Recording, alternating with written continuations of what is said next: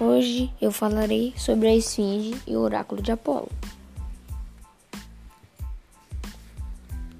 A Esfinge era um monstro mitológico, com cabeça de mulher, corpo de leão e asas de águia. Essa tradição mitológica originou-se no Egito e passou para a Grécia.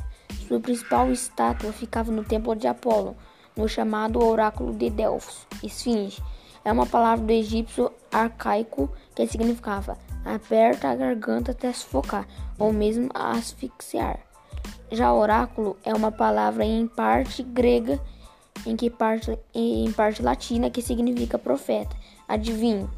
Delfos era um local sagrado onde Apolo, o deus da luz e das profecias, era consultado por meio das sacerdotisas, chamada de Pitia ou Pitonisa, nome que quer dizer aquela que vence a escuridão. A Esfinge era famosa por seus enigmas, mas todos tinham a mesma finalidade: descrifa ou te devoro. Ou seja, aquele que não os decifrasse era por ela devorado.